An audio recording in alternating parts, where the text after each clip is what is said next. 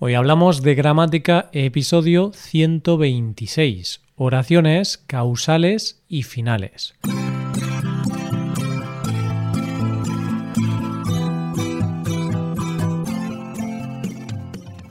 Bienvenido a Hoy Hablamos de Gramática, el podcast para aprender gramática del español cada semana.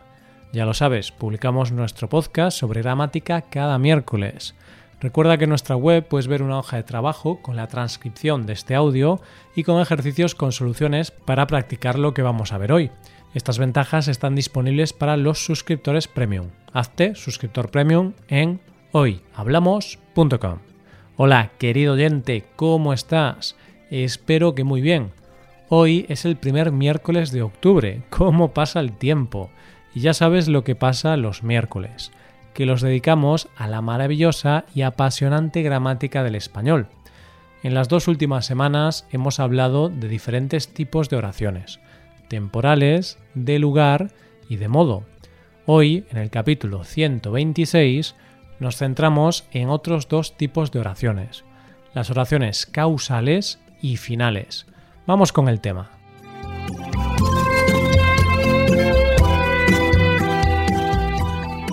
Antes de empezar vamos a ver algunos ejemplos de este tipo de oraciones. Como tenían sed, pararon en un bar de carretera para comprar unas bebidas. Hemos llegado tarde porque no sabíamos el camino. Mi profesora se enfadó por nuestro mal comportamiento. Hemos anulado la jornada de escalada a causa de la lluvia.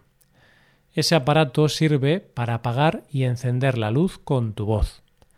Te llamé para invitarte a la fiesta. Carlos ha venido para que conozcamos a su hijo. Ayer llamé a Elisa para que me contara lo que pasó en la fiesta. En estos ejemplos has podido escuchar cuatro oraciones causales y cuatro oraciones finales. Seguro que ya te has dado cuenta de que en algunos casos se usa el infinitivo, en otros el modo indicativo y en otros, por supuesto, el subjuntivo. Vamos a explicarte las reglas para que puedas usarlas con seguridad y sin errores. Oraciones causales. Las oraciones causales, como su propio nombre indica, señalan la causa de una acción o situación. Generalmente responden a la pregunta ¿por qué? ¿Por qué has hecho X? ¿Por qué has hecho esa cosa? La causa puede ser real o puede ser que simplemente estemos suponiendo algo. No sabemos la causa, pero hacemos una hipótesis, suponemos la causa. No fui porque no tenía coche. Es una realidad. La causa es real. No están en casa porque no me abren la puerta. Es una deducción, ya que supongo que si estuvieran en casa abrirían la puerta. Realmente podrían estar en casa, pero no lo sé.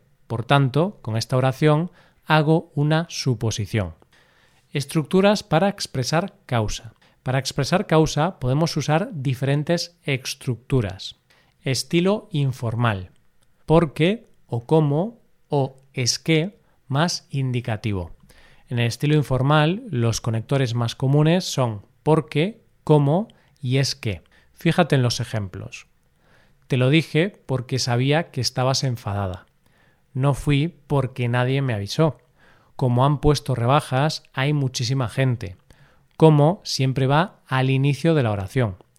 Como hace frío, la gente no ha venido al estadio. ¿Por qué siempre llegas tarde?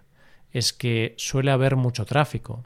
Es que se utiliza para excusas o para dar respuesta a preguntas o peticiones.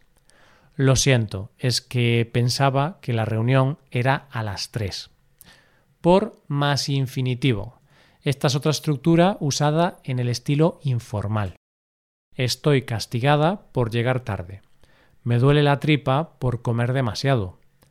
Estilo formal, ya que o puesto que más indicativo.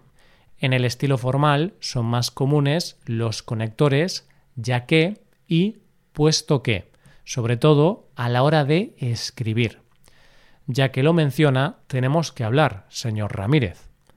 Tenemos que reajustar la plantilla, puesto que la empresa está teniendo pérdidas. Puesto que hay gente que no se toma esto en serio, vamos a ponernos firmes. Ya que lo mencionas, ¿sabes algo de Laura?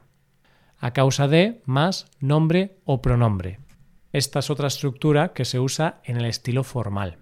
La competición está cancelada a causa de la tormenta. Tengo mucho estrés a causa de tus problemas. Oraciones finales. Las oraciones finales pueden indicar el objetivo o la finalidad de una acción o la utilidad de una acción o un objeto. Fíjate en los siguientes ejemplos. Quiero hacer más deporte para perder el peso que he ganado en la cuarentena. Te llamo para que sepas que todo va bien. Esta herramienta sirve para hacer agujeros en la pared. Para más infinitivo. Usamos para más infinitivo cuando el sujeto es el mismo en las dos oraciones. Te llamé para decirte que llegaba tarde. Te llamé yo para decirte yo que llegaba tarde. Mi marido y yo nos casamos para celebrarlo con nuestros amigos. Mi marido y yo, nosotros, nos casamos para celebrarlo nosotros con nuestros amigos. Carla ha dejado su trabajo para ayudar a su hermana con el negocio. Carla ha dejado, ella, su trabajo para ayudar, ella, a su hermana con el negocio. Esto sirve para abrir botellas. ¿Para qué más subjuntivo? Se utiliza para qué más subjuntivo cuando el sujeto es diferente en las dos oraciones. Trabajo para que mis hijos tengan un buen futuro. Yo trabajo para que mis hijos, ellos, tengan un buen futuro. Os he traído tomates de mi huerta para que los probéis. Yo os he traído tomates de mi huerta para que vosotros los probéis. Os he llamado para que sepáis la verdad. Yo os he llamado para que vosotros sepáis la verdad. Se usa presente de subjuntivo cuando nos referimos al presente o al futuro. Quiero hablar contigo para que me expliques el nuevo proyecto. Presente. Este fin de semana vamos a ir a Madrid para que el niño conozca a sus primos. Futuro. Se usa imperfecto de subjuntivo cuando nos referimos al pasado. Ayer estuve en casa de mis padres para que me enseñaran la nueva cocina. El sábado pasado llamé a Carla para que me contara lo de su madre.